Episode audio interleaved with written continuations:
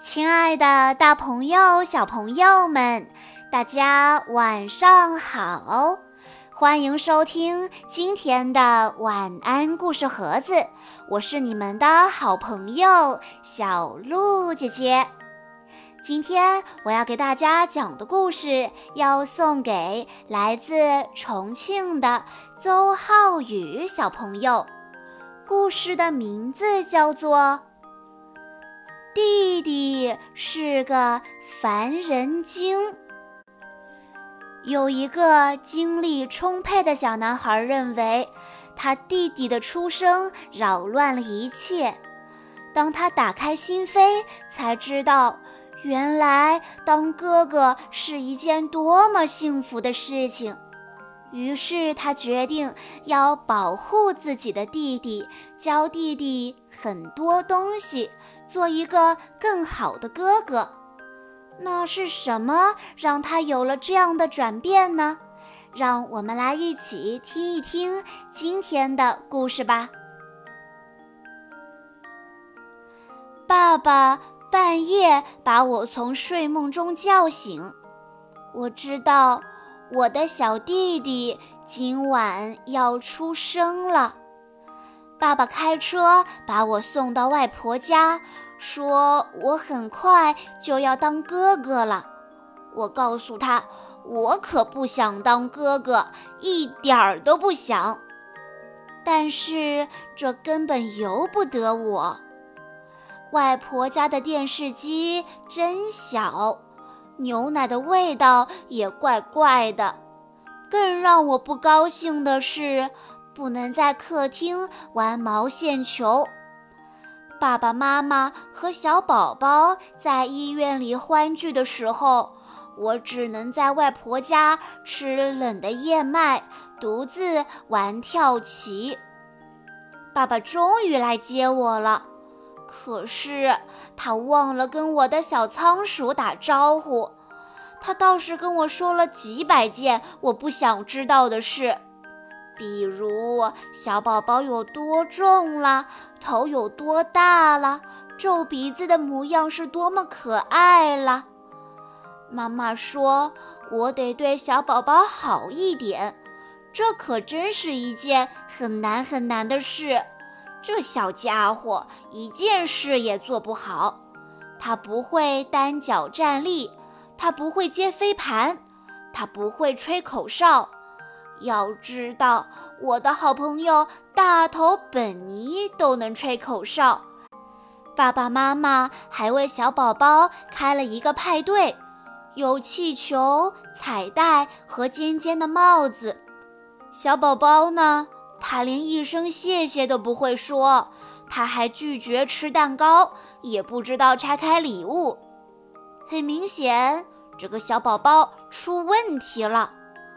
我求妈妈把他送回去，但妈妈一边摇头，一边对我说：“嗯，毕竟他还只是个小宝宝。”他们把小宝宝放在我的房间里，虽然他很小，但他的东西可真不少。他们还把一张画贴在墙上，上面有三只小猫和一头模糊的粉色海象。那儿本来贴着我的海报，我贴的是致命的蜘蛛。我说，房间太小了。根本就住不下我，我的小仓鼠还有小宝宝，应该让小宝宝住到厨房去。但是爸爸妈妈不同意。小宝宝一天一天的长大了，他学会了坐，但坐的还不太稳。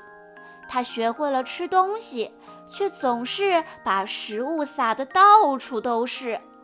他学会了抓东西，可老是抓起来扔向我。为什么只有我一个人看到这些事情呢？我想去游乐场倒挂着荡秋千，可妈妈说不行，小宝宝正在睡觉呢。我想去动物园看猴子吃香蕉，可爸爸说：“嗯，小宝宝要洗澡啦。”没办法，我们只好看无聊的节目，一点意思都没有。我们还总是去母婴商店，一口气买上十大包尿不湿，甚至我们玩僵尸游戏的时候都不能大声说话。我和小仓鼠为那些不喜欢小宝宝的人建了一个俱乐部，可妈妈说必须让小宝宝也加入。我们又为那些人，他们的妈妈不知道什么是俱乐部的人建了一个俱乐部。小宝宝弄丢了汽车钥匙，所以没人送我去参加大头本尼的生日派对。派对上有好吃的冰激凌，有小马，还有一个牛仔模样的皮纳塔。拜托了，我们能不能换一个小宝宝啊？可是妈妈说：“记住啦，弟弟还小，弟弟还不懂事呢，他还只是个小宝宝。他可不只是一个小宝宝。”他是一个小怪物，一个小讨厌鬼，来自地心深处的家伙。他毁了我的东西，他整夜哭个不停。他根本不知道派对有多重要。毫无疑问，绝对没错，弟弟是个烦人精。可是，正当我想到这儿，这一刻，我突然觉得，也许这个小宝宝需要一个更好的哥哥，所以，我决定，要不我来改变一下好了。我试着对弟弟好一点。可能妈妈还没有发现，这个小宝宝很有潜力。毕竟他是我的亲弟弟，我决定把自己知道的一切都教给他。我教他认识行星和月份，教他区分青蛙和蟾蜍，教他我最喜欢的字母。我给他讲宇宙飞船、火山、冰柱、茄子，还有我知道的各种卡车。弟弟非常非常聪明，当然，他也知道我是这个世界上最伟大的哥哥。我和弟弟还有小仓鼠一起建了一个爱吃棉花糖俱乐部。弟弟和我想去动物园，爸爸妈妈说下雨了不能去。我和弟弟一点儿都不怕淋雨。我们想看猴子吃香蕉，现在就想看。这下爸爸和妈妈赢不了了。他们是两个人，我和弟弟也是两个人。我们冒着雨去了动物园，猴子不肯吃香蕉，弟弟又哭又叫的，把一切弄得一团糟。但是这一次。